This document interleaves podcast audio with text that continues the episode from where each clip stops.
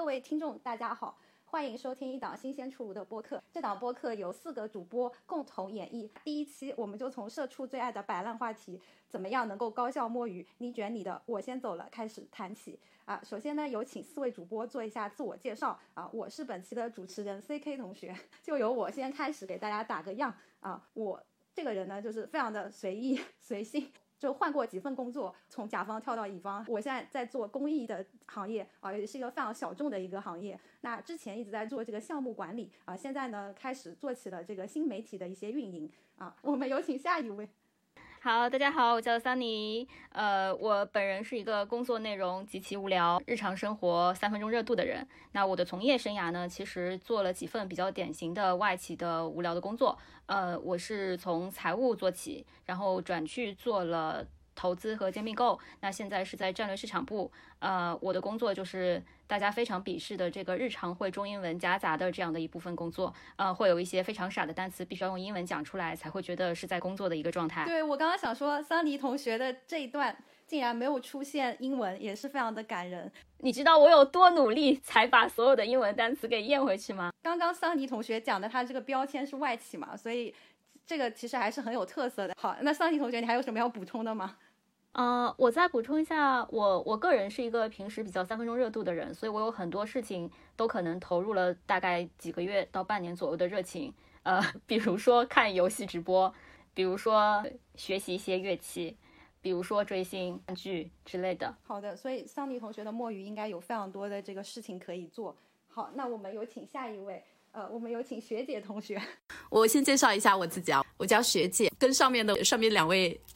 唯一的区别就是我没有跳过槽，我基本上就是从研究生毕业就一直在这家公司默默的作为一名码农奋斗了六七年，也没有实现财务自由，然后就从原来打了鸡血的状态，渐渐的成为了。你只奋斗了六七年，那不然呢？你觉得我工作了几年？哎，那你觉得奋斗六七年就可以实现财务自由的人占比有多少？说明他们公司有很多，好不好？公司很多啊。你在想什么？我们这个行业啊，十年前还是很多的。这话，我们你这话问的就是十年前我们公司真的是你看感受到行业的差别。就是啊，你随便。哎，开开玩笑，开玩笑，反正就是就是基本上就是。但是同学们，我们真的只奋斗了六七年吗？我那天看了一下，我已经快要工作十年嘞。我刚好过了七周年吧，一五年，我是一五年工作的呀。不必吧，不必吧。不要害怕，不要害怕，我们谁会谁会感兴趣？我们要想，我觉得不用讲这些细节，但是六七年还是吓到了我啊！我我知道为什么什么桑迪会有这个困惑了，因为他是你你研究生是一年吧，对不对？所以你应该比我们多多工作了一年，多当了一年社畜。那只是六七年和七八年的差别啦，也不要也不必这么较真。他八九年了，听到这个数字还是感到非常的。我跟你讲，我的 privilege 就是我的年假已经十五天了，谢谢各位。你怎么会有这种 privilege 啊？我靠，就感觉像那种比我早早一年进公司的人要过来要拿资历压我一样。哎，我六年的时候就已经十五天了呀。哦，那我想几天就几天，你害怕吗？讲讲这句话的七仔，我们待会儿要来好好介绍一下他的这个年假哈，还有他的调休，这都是胡说八道的，这都是我非常羡慕的，就是一个不调休的行业 啊。我继续讲一下我的我的行业吧。首先我没有我没有过跳槽史啊，然后一直都是在这个公司，但是呢，就是错过了这个公司所有暴富的机会，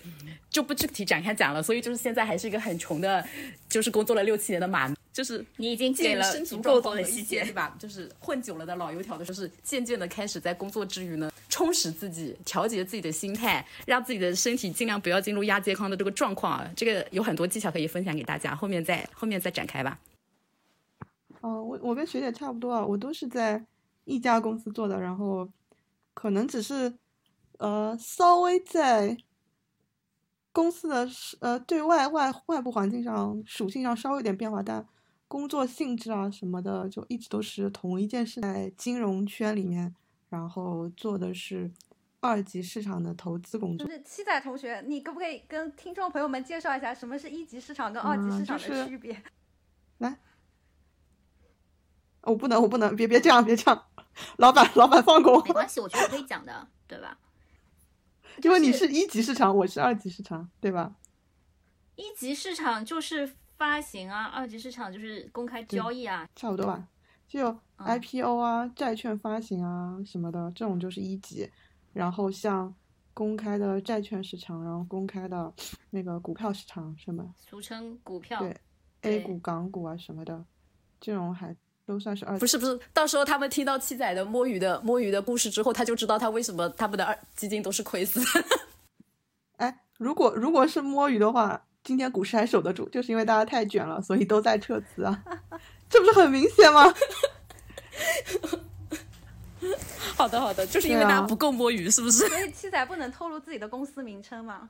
大家可能现在并不想，并不想听到投资和理财这样的事情，在今天。啊，七仔，你还有什么要继续介绍的吗？有关你个人？我没有吧，我觉得差不多了吧，就是后面可以再慢慢展开吧。如果有什么就需要说的啊，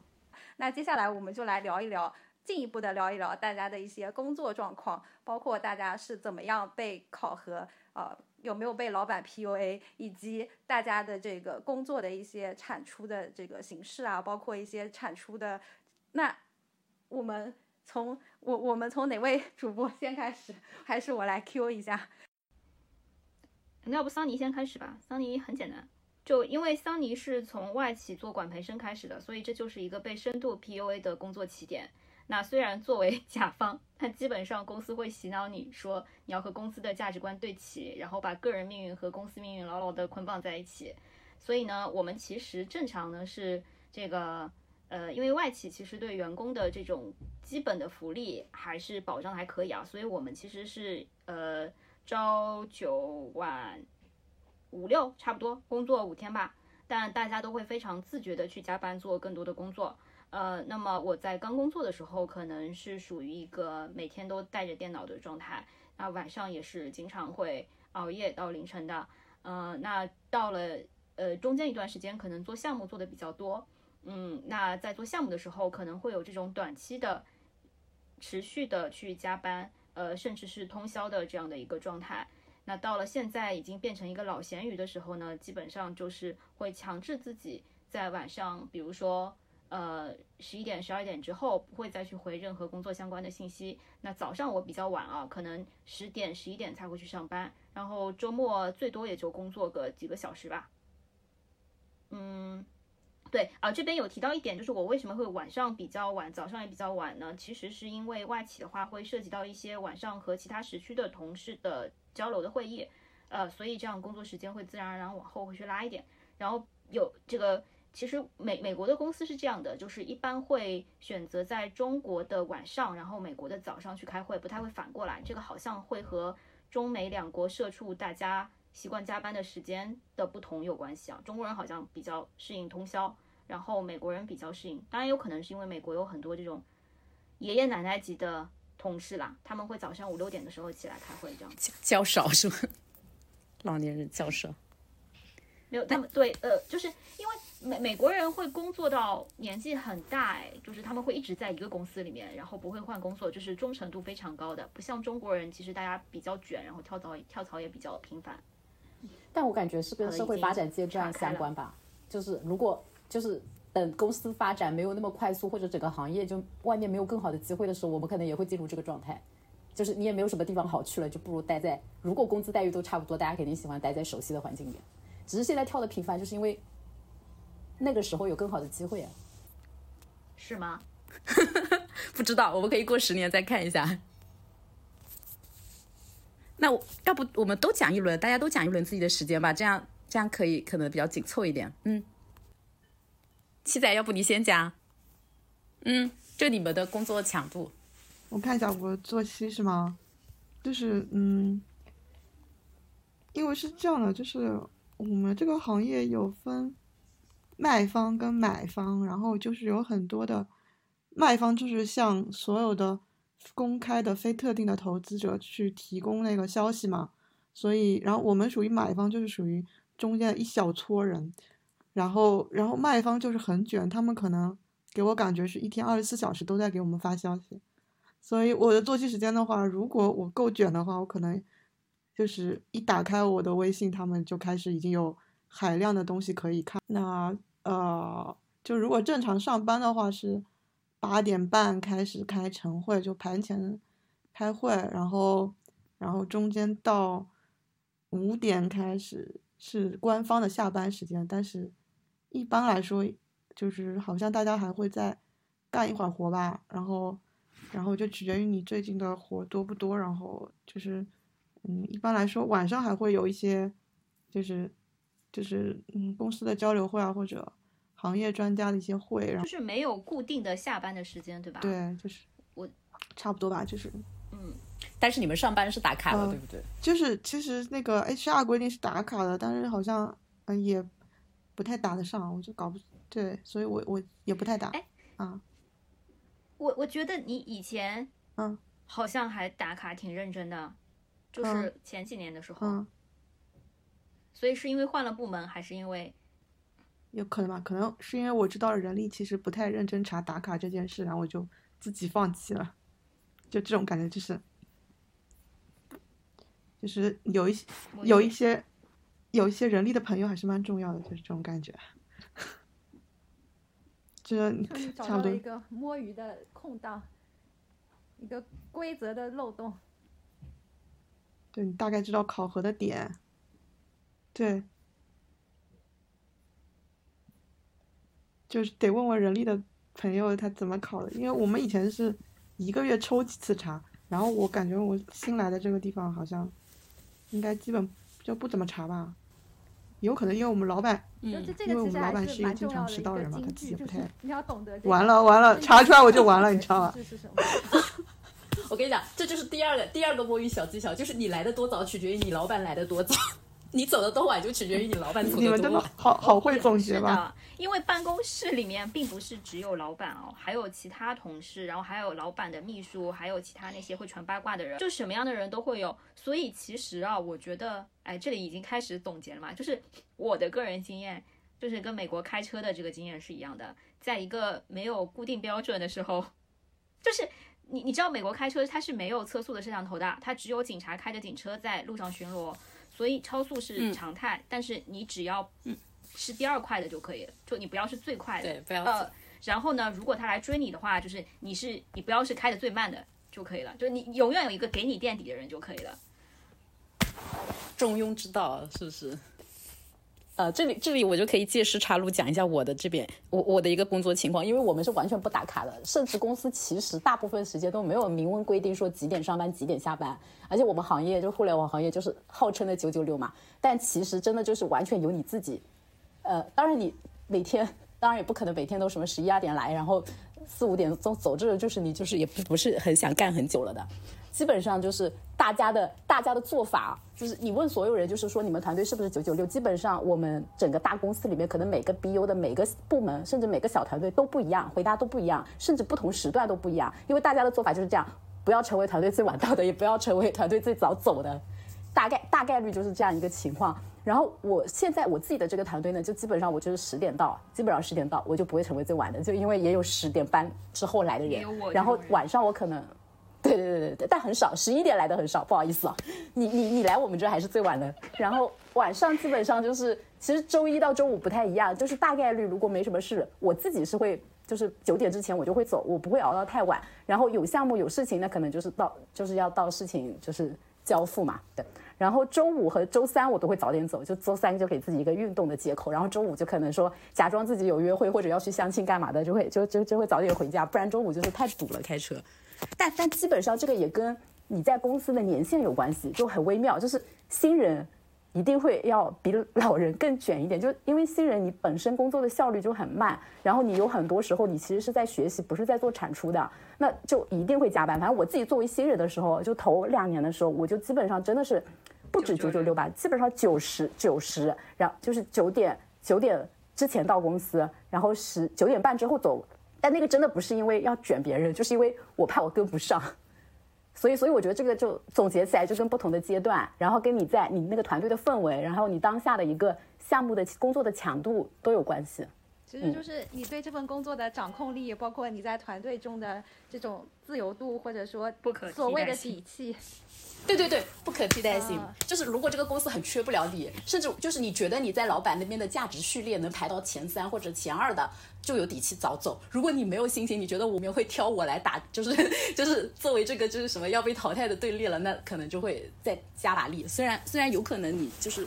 加班最多，也不会逃逃脱这个试炼。但是你会觉得没有功劳也有苦劳，显得我态度好一点。来说，公司的考评 KPI 就肯定是两个维度嘛，一个方向是你的努力程度，另外就是就是你你的 diligence 的程度，另外一方面就是你的 result 或者 performance。那你如我们的外企员工来了，不是我的意思就是，如果你很牛逼，然后你就这个。嗯嗯，摸摸鱼也没有人能说你对吧？就是你有不可替代的价值。然后，但如果你的价值一般，然后你是一个随时可以被换掉的人，你就只能疯狂疯狂努力。就像学姐说的嘛，你没有功劳也有苦劳，在一个公司正常发展，不需要去大力裁员的情况下，一般也不会开掉这些老黄牛嘛。嗯嗯。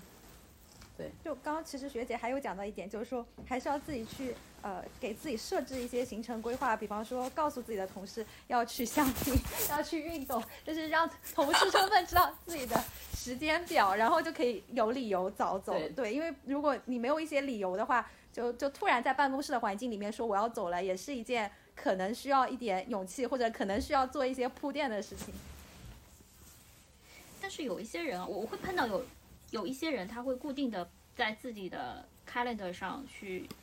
规律的标。block 掉一些时间，对对对，是是是，嗯，对，所以我刚刚说的也是可以接受的一种形式，对对，就是呃，我就是外企都会有这种呃大家共享的这种 shared calendar，然后你就会看到会有一些人就是 block 一些时间，但他可能呃 block 了一些自己的时间是高效的工作，或者是把自己的一些私人行程就是呃放上去，这样的话就是。同事在充分知晓你这个行程安排的基础上，其实也不会去打扰你已经有过这样子的安排的一些行程。那我现在的工作，包括我第一份工作，其实工作哦，我应该说我的三份工作，从时间上来讲都是比较自由的。我现在的工作可能九点半到十点之间到办公室，然后下午六点左右走就可以了。然后也是正常五天，但是我们会有一些活动啊，这个活动可能就会放在周末，但是呃也是可以做一些调休的处理的。啊，那那像我最开始的第一份工作，虽然是乙方，我们自由度更高。我记得那个时候可能十点到办公室，然后五点之后就可以走。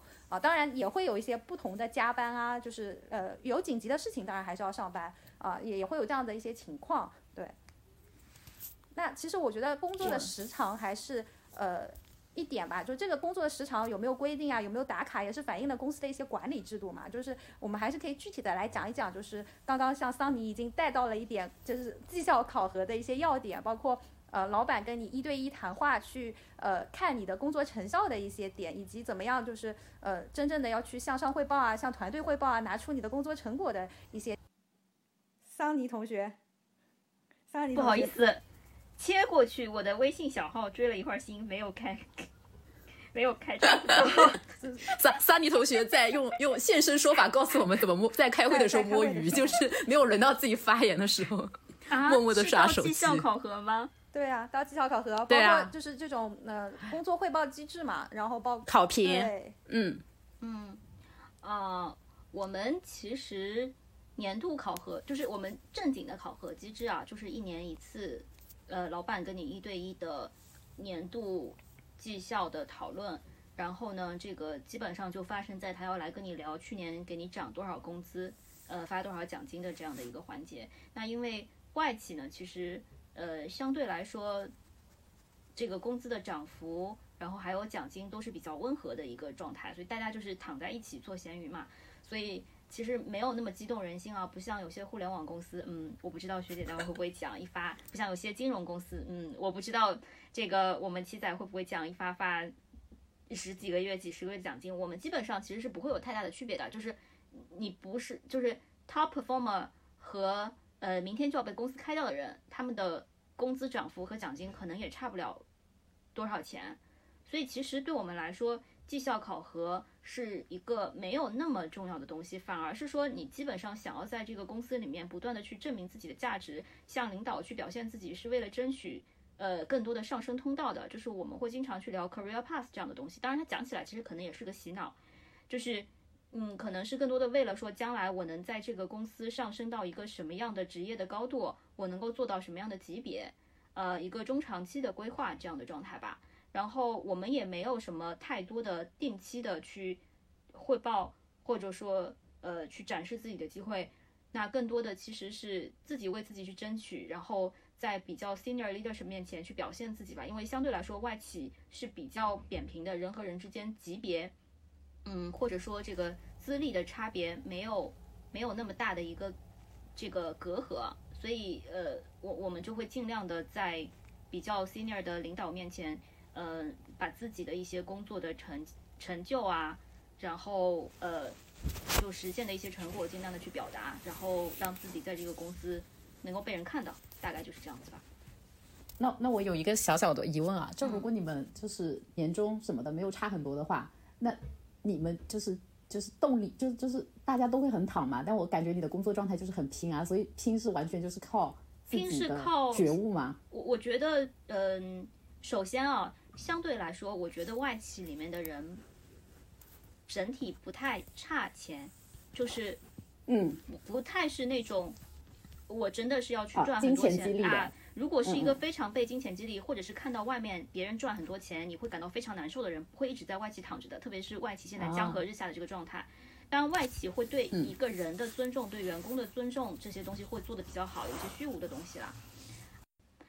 呃，那我觉得基本上在公司里面不太会去考虑到钱的问题，可能就是就是想要去实现自己的价值，然后在 PUA 别人和 PUA 自己。然后在你的同事都非常努力工作的时候，你你没有办法不努力工作，不想成为一个拖后腿的人，就这样的状态下不停的在卷着。当然，我觉得这两年卷的有点实在是太严重了，所以大家都有一点点开始就是接受不了，开始有点 lay back 的这个状态。但整体来讲的话，就是你平常不会去思考说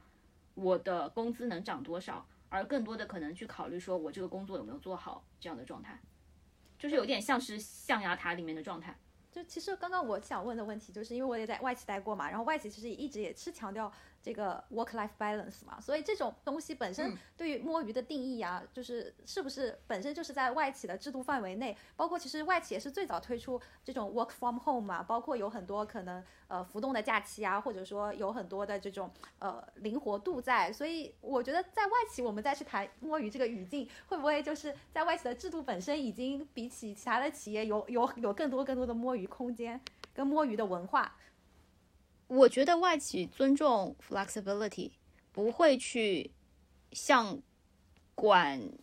呃学生那样的去管大家，就是一定要打卡，然后一定要写什么样的报告之类的这些，他不太去追求形式上的东西。呃，但是因为不得不说，外企的日子现在在中国是非常不好过的，而且在中国整个大环境下，其实不管是从地缘政治的角度来讲也好，还是说从价格竞争优势。啊，真的，我我们现在有很多项目其实比较难拿下来，那客户就跟你讲说，我就是不想买美国公司，就是不想买什么日本公司的产品，对吧？那那我们一直的策略都是，呃，做中国的一个本土公司，然后呢和中国的其他公司一起去竞争。那在这样愈发激烈的竞争环境下，其实就是会倒逼这个公司越来越卷的。所以现在我觉得是一个外企在逐渐向民企去过渡的这样的一个状态啦。嗯，以前的卷更多是我和公司去 share value，我想要为公司做一些事情这样的主动状态的卷。现在的卷，其实我觉得确实是上面压下来的一些 KPI 也好，嗯，还是这个公司为了生存下去也好，就是其实外外来的压力是蛮大的。我我不觉得这是我自己一个心态变化完全导致的，而是现在整个市场环境下，其实就是外企确实越来越难做了。呃，但是因为它最核心的那个基因。还在，领导还是原来的那批领导，所以他还是秉承着一些最核心的东西吧。就大家的状态可能没有一下子转变的这么快，再加上我是工业行业嘛，整个行业的这个周期也比较长，所以就是慢慢慢慢的在渗透和变化吧。但我们现在反正还是一个呃相对来说没有什么太激烈的考核和竞争的这样的一个状态。那你想要多涨工资，唯一的办法就是不断的被 promote。所以刚刚其实桑尼也讲到了，就是外企在这种全球化的呃这个浪潮下来到了中国，但是又在中国怎么样更好的本地化，以及更好的融入当地的环境，争取更多。好无聊的一个话题，但是 我现在就是就是逆全球化啦，就反正就是这样的状态，不管你喜不喜欢，嗯。好的，那下面七仔要不要来讲一讲本土的公司怎么样来？做这样子的一些考核，就是我们就是有民企也有国企，然后如果民企的话，可能就是考核目标更激进一点，然后如果是国企的话，可能就是对考核目标上会安一点，会存在有一些人从，就你看上面股东结构，然后就是会从国企跳到民企，因为他可能有一些诉求，比如说工资上的诉求，就国企会安逸一点，对，就是嗯，也遇到也遇到过这样的朋友，所以你现在在的我们部分是民企啊，我们老板著名民企啊，好的，对啊。行的，但但但我们这种体量的小公司，民企国企也没有什么意义，就是反正就是行业摆烂，就是在最底层卷 卷出来也没有什么绩效。啊，我们考核机制是这样的，就就是我们那年轻一点的人的话，就是会考察量更多，然后年纪大的人的话就考察那个，呃，叫什么？你的投资收益多一点。对，考察量怎么考察啊？就是你写了卖了多多少单？不是你你写了多少报告，哎，对我们这边是，打了多少，我们这边是研究的工作嘛，投研工作嘛。嗯，你卖的量是嗯那个渠道那边销售的那个，那个是考察量，嗯就是嗯你你你考察那个量也渠道那边也可以啊，就看你跑了多少家机构啊，只是没有卖成嘛。然后我们这边就是写了很多报告，但是可能最后没有转化成投资收益嘛，这个就是量了，就就这种嗯。感觉。对，可能你每周都在写观点更新，但是最后没有构成有效的投资收益，因为你因为你不可能完完全用对，因为你不可能完全用投资收益来考量你的工作，就是这个盘盘面不好，或者说你的行业就是不好了，你也你你就是努力努力白努力啊，所以就是这两件事就是要靠领导去 balance，他不会说嗯定的特别严的说你几一年要写十篇报告啊或怎么样，但最后就是要其实可不可以这样讲？就是其实大多数公司讲起来，就当然像之前桑尼提到的两个维度，一个就是你的呃成果，你你交付的成果是什么；第二就是你在其中可能呃投入的努力啊、投入的时间啊、投入的工作量的一些证明。但其实大部分公司其实还是更看重第一个，就是你所谓的一些成果。呃，所以就像七仔你你刚刚讲的这些东西，还是呃只要有在成果的前提下，就是摸鱼的这个空间，或者说摸鱼的这样子的一些可能性，摆烂的可能性，其实也是一些有限的摸鱼应该。反过来讲，就是你已经知道今年你不可能出什么成果了，你就可以开始摆烂了。开始摆烂，这个行业不行了。大家看看你们的基金，你就懂了。就是要要要要摆烂的人怎么都原来是能找到理由这个点摆烂的。反向所所以你你们那这这这我刚才想问的一个问题是说，你们的绩效考核其实是不是不用等到一个特别的点，就是你们大概平时老板可能心里就有数，说你们当中大家的排序是什么样子的，年然后你们年终差的会大吗？就是年终是大家都不知道，我我们应该差的不会特别大吧？如果在基金经理那一块儿，因为他们收钱的，应该会差的比较多吧。我们还是偏大锅饭一点，因为我们很难量化，因为就是领导可能会觉得说，他他赚到钱不是因为我推荐的好，而是因为他 判判断的好。啊眼光好是吗？对啊，对啊，就是这种感觉。所以，所以我们我们这个层面就是，所以他划多少钱给你，就取决于他的心情。对，所以就是我们也是我们是一个服务业，这种感觉。服务好老板是吗？对，我听起来哎，讲到这个，我想到一点，就是像那个刚刚，我不知道桑尼你们有没有这种竞聘的机制，但是我记得七仔你说过你们是要竞聘一些岗位的，然后同时学姐你们的公司是不是也是存在着这种，就是要去做这种述职汇报啊、竞聘啊这样子的一些机制的？对，所以我觉得像这种机制跟没有这种机制，就还是一个人的发展空间、晋升机制的这样子的一些内容下，怎么样去做一些摸鱼，或者说其实即使是就是刚才说的，就是大家去做就是一些呃晋升的什么汇报也好，或者是年度总结的汇报也好，有一点点也像七仔说的，你是给谁也是给人看的嘛，就是总是有一个判断你这个述职汇报的质量的人。那你讲的东西就是也也会存在一些 gap，就是做得好的人可能讲得不好，或者讲得好的人他其实做的并没有那么好，他只是就是在一一些总结性的场合，他把他的工作包装的比较好看，或者是拔的比较高。那这这样的人也会，当然他这个也是有他的能力在嘛，就是他也会获得一些上升的空间和一些利益啊。决定你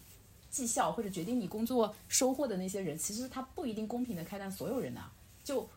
不管是基于你的那个是什么写的报告也好，平时开会啊，或者是在一些场合表现自己，都是一样的，就是还是要晒。就是我我讲一下我这边的吧，对对对就是我份大厂的考核机制，我虽然没有去过其他的公司，但我感觉应该是比较类似的。它就是呃，跟跟跟其他行业其实也很，就是我们唯一跟前面两位的差别就是我们的年终或者是我差很大，就是我们可能我们整个总包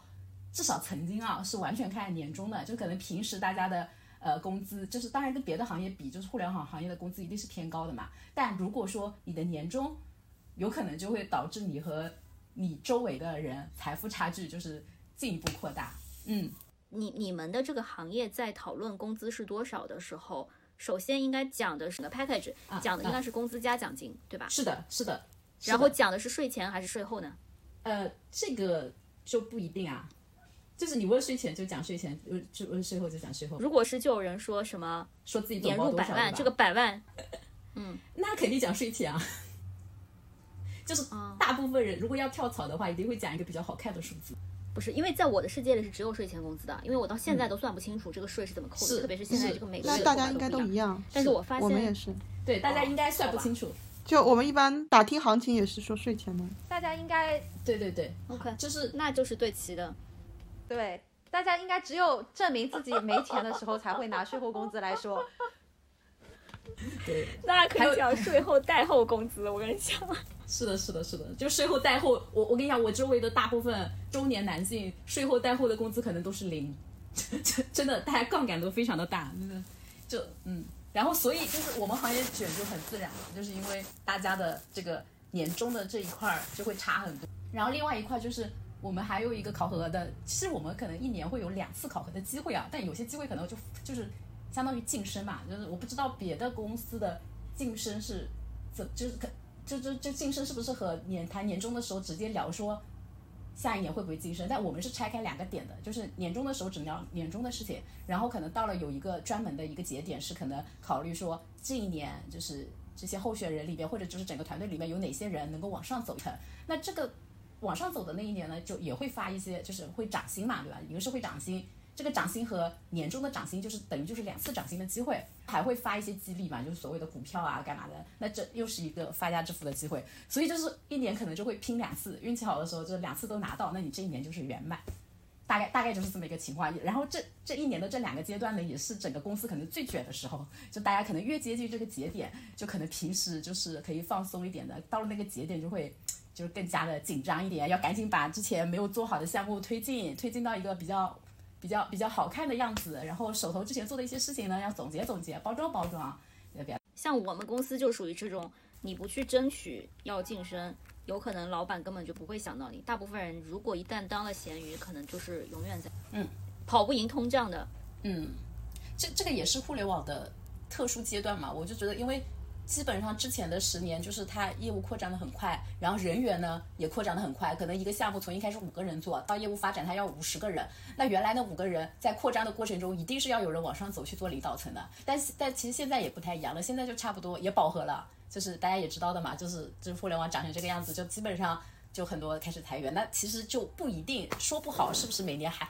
就如果真的每年还是有这么多人机会要升，那很容易就是。你管就是你的层级其实是贬值，然后嗯，现在也是的，就是你晋升的那个那个福利和你拿到的那些东西就会越来越少。对，因为我我我不太知道 CK 同学的工作环境是怎么样的，就是我觉得学姐和七仔的环境是不会有年纪很大的小 analyst 的，对不对？就不会有年纪很大的初级哦，员，会有吗？你的年纪很大是多大呀？四十岁、五十岁，我们 analyst 我们会有那种就是快退休了，可能都在做最初级工作的人的，呃，他不会被我们公司淘汰。我们我们这条线没有，但这个但是像那些比较偏。就我们其实已经不算前台了，我觉得我算我们算中台吧，中前台啊，但是就是后台一点的嗯还是有的，就财务那种财务 HR 我觉得有的，也也不能说初初级吧，这个我觉得我们可能比较。我我我其实是想说，因为在有些公司，就是你面临着你要不就是往上升，就像四大这种的，你到了几年，他就会帮你 promotion manager、promotion director、promotion partner。如果你没有上去，你可能过一段时间就是自己离开了。我哦，对，我我其实也刚刚想说这一点，就是我还蛮蛮神奇的，觉得呃，桑尼你们的公司可以有就是人一直在做这种呃 entry level，就是刚刚进去的工作。因为我上一家公司也是外企，我们基本上会很固定的，就是两年左右，呃，如果你就是绩效是 OK 的话，你就会往上升这个职级。然后如果你就是真的达不到的话，你就会走，就就不会说有人一直停留在他最开始的一个职级，就有点像飞升机走的这种感觉。但但是就是呃那两年的时间段，可能就是短一点的人，厉害一点的人，呃受老板喜欢的人，他可能可以一年半做到。那有些人如果运气不太好，或者是呃没有被老板看到，他可能是三年。但是总体来说还是有一个区间的。啊，但但如果你在这个区间真的达不到的话，你就会就就会走，或者说呃还是会有很多的打分啊，呃不管是三六零的考核啊之类的，然后你你如就是会会打到分，有一分跟九分，如果你在一分的话，基本上多多少少你你自己也会就是走掉的我们存在着大量的技术岗位或者不技术的岗位是非常资深的人，但是他们并不会被晋升。当然，他们的价值也是会被认可的。就这些人可能是咸鱼，可能甚至不是咸鱼。就比如说工程师，他可能是非常非常资深的工程师，他的工资也不一定低的，但他永远就是最 entry level 的那个工程师，他永远不会。对的。其实我很羡慕羡慕这种状态，我就觉得一个好的公司就，而且一个稳定的健康的行业就应该就是允许这种高领的一线。但是这是在行业年景好的时候，当这个行业的年景不太好的时候，大部分人如果你不往上升，其实工资是不会涨的。当然你也不会被开掉，就是有些人愿意，有些人不愿意啦。那你想要你你做得好，想安安稳稳在自己这个位置上一直坐着，我觉得外企是有挺多这种可能性的。但是我感觉在互联网或者金融行业一般不会这样子，因为大家就觉得到了一定时间，如果你没有被晋升上去，其实就意味着你可以走了。所以，其实刚刚我们是有在讨论，就是你对这个公司这种。环境的一个判断，或者说对这个公司的一些呃所谓的这个人力资源管理体系的一个判断，就是不同的公司它在做人力资源管理体系的时候，可能会有不同的这样子的一些方式或空间，或者说对于不同的人，他有不同的职业发展道路嘛，就 career path。就是我之前的公司就会，它会很明确的有两条路，就一条就是这种个人贡献者，还有一条是管理者。但是不管是个人贡献者还是管理者，他都会有上升的渠道，或者说有职级在那里。对我可能想聊一聊，就是我们的一些绩效考核，然后就是为什么呃，我我我会开始摸鱼，或者说逐渐日日日益就是呃走上摸鱼的道路，我觉得还是会跟公司的一些绩效考核啊、人力管理啊这种组织体系有关的。就就我觉得其实呃，因为也。待过几家不同的公司，我也会去观察他的这种人力的管理方式，或者说激励模式，呃，这种组织文化的这种呃情况。然后我现在待的是一家公益机构嘛，这个在国内本来也就是非常新。然后我们也是一家非常小的机构，我们现在也就十来个人啊。我进去的时候，我都能够算上这个机构的第四号员工了，这样子啊。然后呃，我印象很深的是，我在这个机构待了呃。就到第一年年底的时候，然后那个时候我们就是要发年终奖了。呃，我们的一个机构算是呃一个比较核心的管理者，他就非常明确的跟我们讲出来说，因为今年我们大家都很努力，然后我们也取得了一些成果，这个成果也是大家共同做出来的，所以今年的年终奖我们所有人都是几个月。然后，只不过按照你就是当年就是具体工作了这个几个月再乘以这个系数，所以我那个时候我就惊呆了。我想说，原来这家机构 它的年终奖是一样的啊。然后到了。第二年的时候，就是遇上了疫情嘛，哦，然后我们很多活动就没有办法开展啊，然后我就会发现说，我们领导的一些考核机制还是在于，就是他想做的，他关注的东西是不是做好了，然后他不关注的东西，呃，虽然可能是呃其他的这个呃利益相关方更更更就是希望的一些东西，但是只要不在他的规划范围内，你去做做多了也没有用啊，所以我觉得我就是在这样子的一些情况下逐渐。了解了我们领导的管理风格跟绩效考核模式之后，我就从第二年开始，我就已经开始逐渐的摸鱼了。然后第二年刚好，呃，就是我们我有很多的出差机会啊，然后我觉得在出差路上的摸鱼都是我一个人去的，就老板不会知道你到底摸了什么鱼，对，然后我可以假装自己很忙。所以我感觉我从第二年开始就一直在做这种假装让自己很忙的事情，但是我每次汇报我还是能够汇报出一些要点。我在老板最关心的产出方面能够产出一二三，呃，所以就可以靠着这样子一直摸摸摸。但是因为我们机构其实也在不断发展，我们最开始都没有专门的人做 HR，然后呃后面我们考核也逐渐逐渐的更规范了。现在我们等于每年要写年度计划，然后每个季度要写季度的计划啊，然后每个季度就是呃会有这个主管跟你一起来过你的计划有没有完成，然后这些计划已经变成越来越量化，越来越要数据去支撑，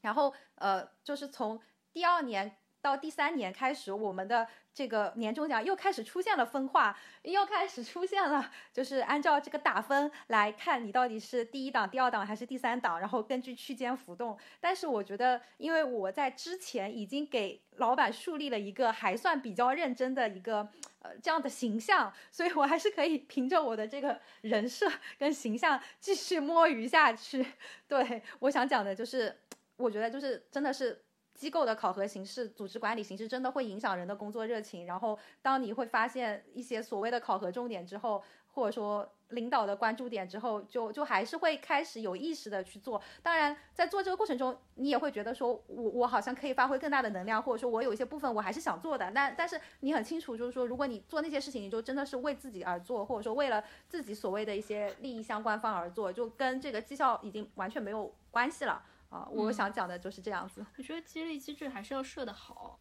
对的，因为你靠热情去维持的这个工作的状态，其实是不能不能长久的。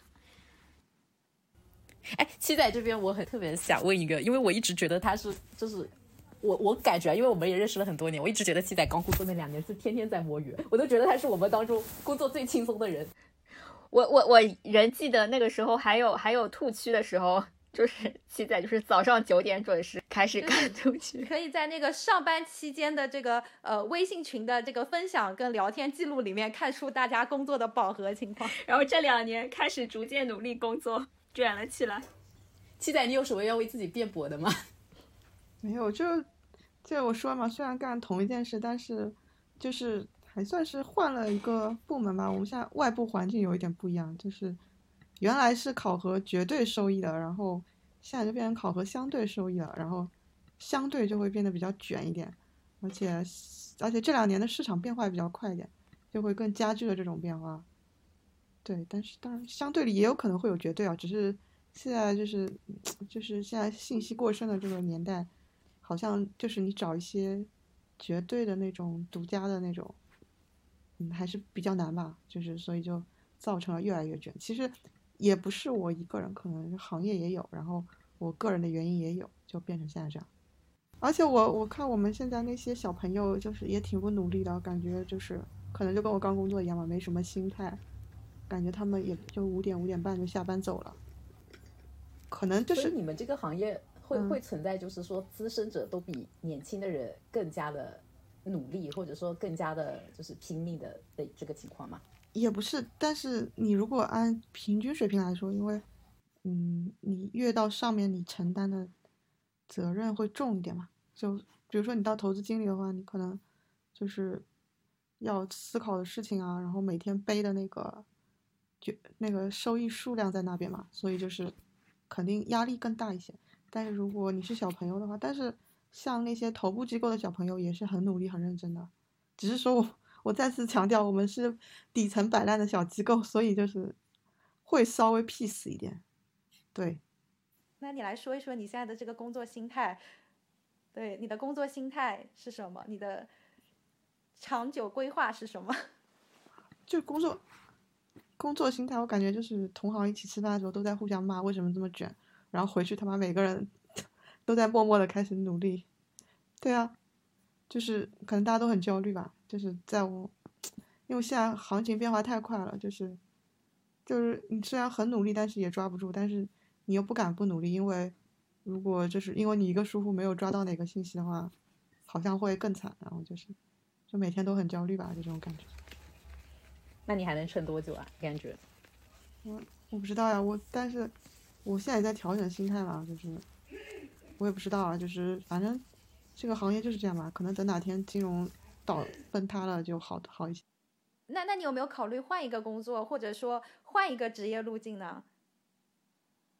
我也干不了什么呀，我就是我不知道我能干什么，所以不是大家都在讨论副业这件事吗？没有人就是就是如果真的有可靠副业的话，很开心啊。但是应该也没有人找到吧？嗯难道你们有考虑过可行的副业吗？副业，嗯，因为我之前我上次让你之前有前辈是这么教育我的啊，你觉得我们如果这不就是我们的副业吗？如果我们能找到别的副业，录这种傻逼我没有，我之前、哎我之前还找到一个副业啊，就是就是七仔不配合我，我们说回老回回某某个古街对吧？有有一个特色，回回家里的景区那边去卖小吃。开一个店面，对对对，哎，餐饮这件事汁，姜汁它冰淇淋，姜汁。哎哎，餐饮餐饮这件事很就是复杂，就是说你要赚钱的话，你一定要用，你要用恶劣的人性进行各种压榨，就是压榨人力成本，然后压榨你知道产品成本，哎呀就不多说了，对吧？想到这里我就觉得哎，我们也不一定能干得成，到一个很好的，你可能是找到一个某个那那就是那就是嗯对啊，反正就是那那就是你你我们有绝对自信，这个东西一开始量就能驱动起来了。如果一开始量驱动不起来的嗯话，最后还是要，对啊，你看海底捞都要讲成本，你不讲成本你也配？不不是不说不讲成本，是说在大家成本一致的情况下，通过一些手段，就是比如你能在某个环节跟其他的同行取得一个优势，就能立足立足立足住了嘛。餐饮这个行业，餐饮这个行业这个第一期的 capital investment 太大了，好的我觉得我们做不了的。我们讲的副业可能是那种就是对，就就是我们开始成我们到时候再想想吧，副业再想想吧，聊播客的过程中再想想，就已经没关系，开始这些成为副业等我们想到好的 idea 就会把它都剪掉。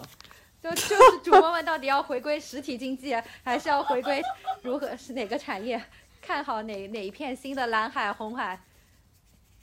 挣扎。主播们只是又想摆烂，不是主播们只是觉得靠靠投资、靠投资以及靠自己行业的上升通道都已经没有办法实现财富自由了，然后开始 YY 一些有的没的。投资真的太难了。所以学姐，这是你现在的工作心态吗？我现在的工作心态就是，我是真的不卷，我现在是超不卷，我我就越走越早，然后我觉得我有一点点处在靠经验吃饭的这个阶段，就也不是特别好，因为我觉得呃这个撑不了几年，但但是呢阶段性的吧，有可能就是这这这一年，可能这半年是这样子，就是就是在我定义里就是可能是充电的充电的一个阶段，那可能过了这一年就还能还能再拼一拼吧，就是过了这个阶段，但但是主要是因为。现在卷的性价比太低了，就在互联网行业卷的性价比太低了，就就就没必要。等等到什么时候性价比高一点，我再开始卷嘛。然后，而且我我现在的阶段，我是觉得我可能会把更多的精力放在就是职业以外的一些上面，相亲啊，相亲没有放很大精力，因为这个东西可遇不可求，就放在一些学习上，比如学学学日语，学学日语去追一下日语啊之类的，对不对？然后学点什么剪辑小技巧。所以学姐刚刚提到了性价比这个词，哎，反正我觉得就什么时候发力，什么时候偷懒，就是还是要看看投入产出比的啦，就跳出来看一看，就不值得的话就缓一缓，就把自己脚步放慢一点，好好锻炼，多掌握几个生活小技巧。说得好，说得好，说得好，就是就是考虑充分考虑投入产出性价比，充分考虑自己的这个人生要这个前前面冲刺之后要留一段时间 来积蓄更多的能量。那桑尼同学有没有分享一下你的工作心态？我觉得我也差不多，就是续不了的，就是你你长期觉得你很难去一直去续那个状态，对不对？呃，老板给你一些晋升，加点工资，可能能续一段时间，然后 PUA 可能能续一段时间，但是这个身体机能日渐下降，然后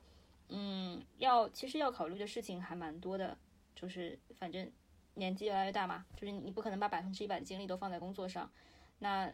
呃续不了了就自己给自己放点假，就是这个样子的。为了长期能够优先级下降，也不是优先级下降，就是因为因为卷这件事情是没有尽头的，在刚开始工作的时候，你可能会不断的去挑战自己的极限，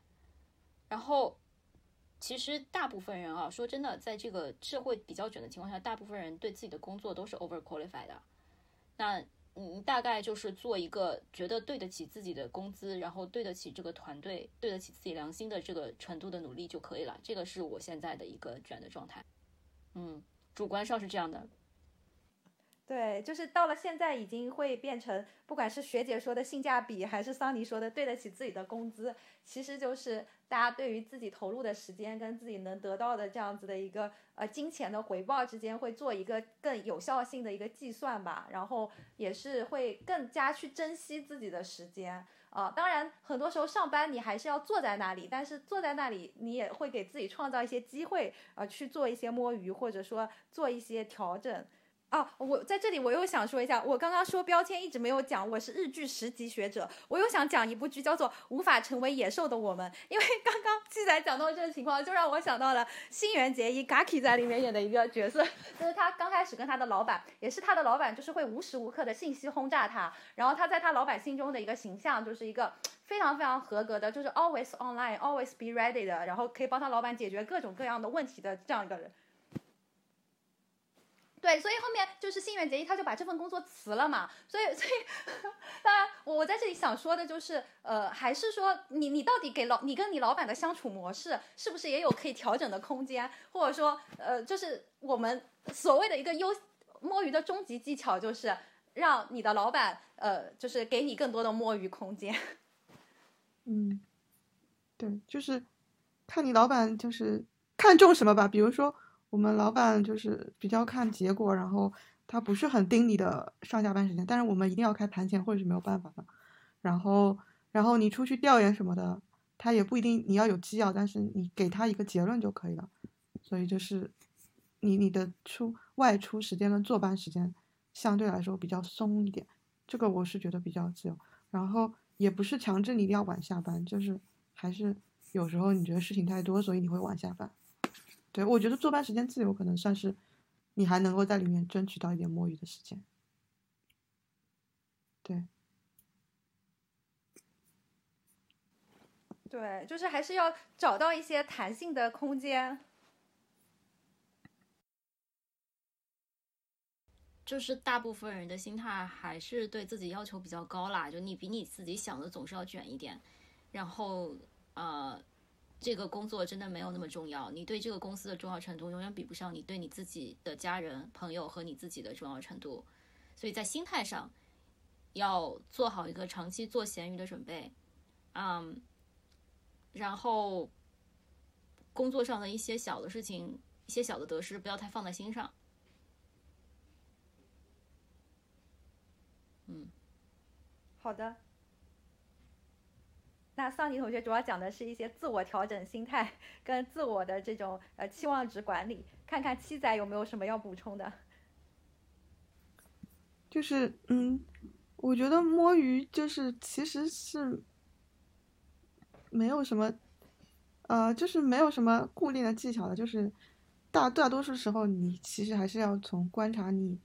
办公室的那些前辈跟你老板的诉求上面去。寻找方法怎么说呢？想摸鱼的人就是随时都能找到一些摸鱼的东西。对，想摸鱼的人总能找到摸鱼的方法。啊，这对，其实大家都都有一点点嘛，就是没有人是二十四小时永动机的，就是对。那就一些最最对最基本的，就比如说你装一装防窥屏，对不对？然后不要坐在，不要把自己的电脑屏幕背向老板，背向走道。然后呢，呃。就是你其实是知道的，如果你长期在刷微博或者是浏览网页的话，你的键盘是不会动的，你基本上就是在滚鼠标。但如果你在工作的话，你实际上键盘是偶尔会敲敲字的，所以所以可能有一些这个操作上的这个小的技巧自己要摸索一下。然后如果你一直狂打字呢，那大概你就是在跟人聊天。不过现在因为反正反正就是工作和聊天也都是混在一起了嘛，所以这点可能会好一点。对，都是微信啊什么的。对的。呃，然后还有什么？就是办公室生存小技巧，就是你必须要和一些关键人物，不仅仅说是你的 key stakeholder 啦，有有一些其实很重要，但你可能没有注意到的人，比如说老板的大秘，比如说有那种办公室的呃万事通，就是他啥都知道一点的这种人，然后你的 HR，嗯，就这这种关系搞得好一点。桑尼同学已经总结了自己的一些职场观察，与就是研究清楚职场人的行为模式跟行为如何监监测行为的要点。来，那我们学姐也来讲几句。我讲，呃，应该算通用吧，因为我觉得。就是我我当然我们还是要强调说，我我不觉得这些摸鱼小技巧是一些不好的东西，因为我觉得人不可能一直绷着神经的，你一天到晚绷着神经，你其实可能更容易出错，或者是你就可能就不能太持久，就偶尔是要放松放松的，可能一天。里面我我自己是我中午的时候是一定要放松的，就中午，比如到吃饭回来，我可能到两点，我真的就是不想处理事情。那最好的方式就是你不要坐在你的位置上，就就这个就很容易被人抓到。然后还有就是说，嗯，就是偶尔去找同事喝下午茶，就是不是每天，但是你比如你非常的觉得你的效率非常的低，心情非常不好或者状态非常不好的那个时候，你其实找一个你们团队内或者是团队外也有差不多状况的人，你说我们出去聊一聊啊。其实这里很正常啊，就是别人看到你们坐在哪个咖啡馆或者坐在楼下哪个地方一起，大家也会觉得可能我们在沟通一些事情，而且我觉得这种可能整体的效率反而是提升的。然后还有如厕时间，对不对？但这个不能蹲太久，会对会对一些。你知道现在有些公司会呃，就是记录员工在厕所屏蔽网络是吗？不不是屏蔽网络，就是他会观察你坐在自己，他会记录你坐在自己位置的时间、如厕的时间，然后在工作在公司的动线。我我告诫大家，就是如果是这种公司，大家就尽快走，赶紧走，千万不要待，因为因为真的就是我很我我就很支持，就是我觉得大家是要走一走的，就是就是不仅是说我。那你怎么不走？我走啊，我我是我我不会持续说整，除非说我真的遇到很大的事情，我要一直在那边处理，不然我一定是就是一个下午，我一定会稍微走走走来走去，行动的走。对对对对对对，我说人是不能被固定在一个位置上的，就是这种工作一定是非常低脑力劳动的工作，只要是有点脑力劳动的工作的人，就是你去走动一下，就倒倒水，喝点喝喝咖啡，或者去楼下走一走，其实是会更容易出灵感，做事效率会更好的。就如果那个工作是囚禁在你一定要固定坐在那里的地方。而且还是个脑力工作或者是内容输出的工作，就是大家赶紧走，这不合理。那学姐，你除了这个告诫之外，还有什么摸鱼技巧？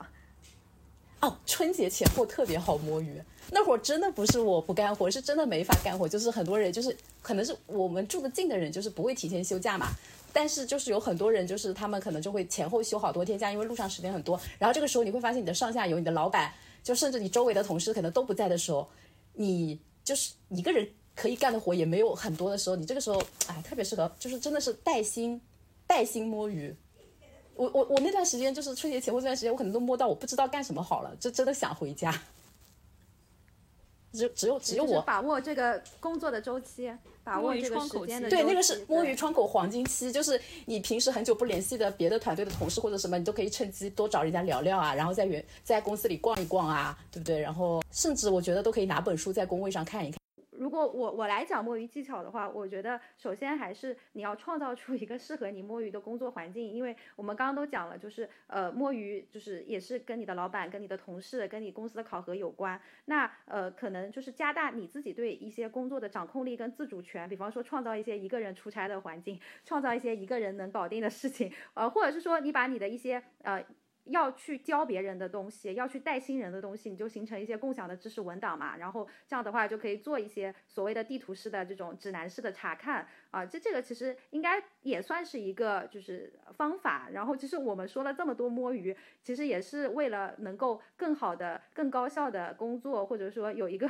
更好的一个生活状态啊。就其实。还有一个方法就是真的给自己呃找很多的生活乐趣，然后让自己越来越去脱离这个工具人的属性，呃，就是不是说给每个电脑配配了一个人，而是 你真正的去掌控你的电脑。然后当你可能呃也是跳出更大的一个范围，跳出这份工作的视野，跳出呃自己强加给自己的一些责任感之外，呃，你就会发现还有很多其他的事情，呃，对你来说有更大的驱动力，呃，然后去减少自己的一个。嗯，就是在工作上的一些劳损吧，我觉得还是要努力的去呃做一些更加有有创造性的事情，努力的去体验一些更多的这种呃工作的呃其他的方面，然后这样的话也能够消除一些职业倦怠。其实还有一个技巧，但成本有点高。我我我觉得跳槽和转岗也是一个很好的摸鱼时机。这我不知道你们懂不懂？就是你如果要转岗换一个岗位或者换一个职责的时候，一定会有交接的那个过程嘛？对，趁机摸鱼。啊，我想到了。摸摸鱼的黄金时间就是一月份，因为在在十二月二十一那个时候，我一般通常会摆烂一个月，是我最快乐的时候。天呐，这十二分之一，这个周期窗口也太长了吧，都快赶得上那个什么别人的。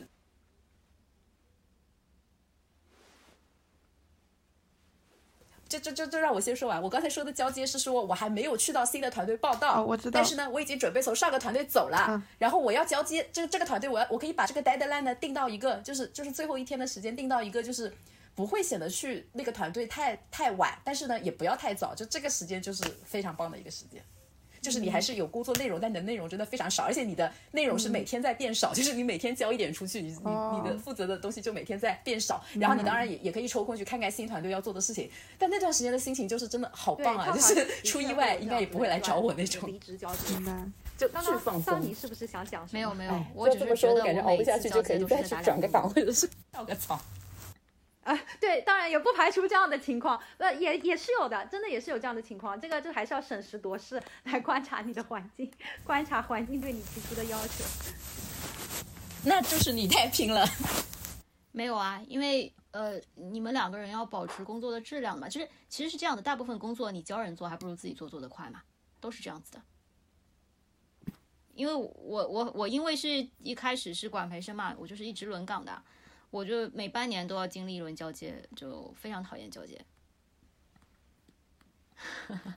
嗯，这这个可能还是视视具体的交接情况而定吧。对，对对对对，我们就不展开了吧。我觉得其实刚刚讲到的这摸鱼还是呃。其实摸鱼也不是呃主旋律嘛，就是呃摸鱼也是有一定的周期性，或者是呃在大家各自的这个职业的这样子的一个周期里面找到适合摸鱼的时机，然后就赶紧摸，充分的摸，呃开心的摸。我觉得今天我们各位主播也是就是抽出了非常宝贵的摸鱼时间，然后来录这样子的一期播客，然后最后就是每个人呃再给我们的听众们讲最后一句话，然后我们就可以做一个今日的摸鱼收尾。那从我先开始吧，我觉得今天讲了这么多，其实我最后。还是想说，大家有空的话可以去看一下那两部日剧，一部叫做《无法成为野兽的我们》，感受一下呃社畜的紧张感，以及社畜如何找到自我，然后社畜如何在生活中体验投下一颗炸弹，但是又能够把自己的生活重新呃安排回归平静的那种感觉，找到自己内心的呃平和跟自己内心的这样子的一些。呃，真正的满足感。然后第二就是我要准时下班，呃，可以去学习一下内部剧里的一些摸鱼指南。呃，然后桑尼，哦，C K 同学真是夹带了太多私货。嗯，坦然坦然面对自己逐渐变咸鱼的这个过程。嗯，对，就是总有一天你们也会变咸鱼的。好的，非常好的一句共勉。来，七仔同学。总结啊，我觉得能摸鱼就是好事情。其实，组织上没需要你的时候，就需要你的时候，就是事情来了你就摸都摸不了，就是，所以能摸就尽量摸，真的就是总是闲一阵忙一阵的。对，如果大家一起摸的话，就等于我们离社会主义不远了，就这种感觉。真很好，对，不要不要不要互相卷，互相压榨。对对，点题了社会主义，来吧，学姐。就是，嗯，不管什么行业吧，我觉得还是要。给自己一个，就是就是还是要找到节奏，就是不能让自己是分着，就是要会忙里偷闲，就是这个偷闲就是可能就是会让你不管是职业生涯还是你的寿命都会更长久一点。好的，所以我们摸鱼的最终目标就是活得更长久，对对对，活得更久。祝愿各位为了长久的工作，对，为了为祖国健健康能干到八十岁，健康工作五十年，五十年，对对对，健康工作五十年，那天呐，差不多也要到八十。对对对，对，那我们就为各位听众都送上美好的祝愿，祝福大家都能够摸鱼开心、健康长寿。对，大家可以一起是要怎样 say 拜拜？say 拜拜吧，say 拜拜吧。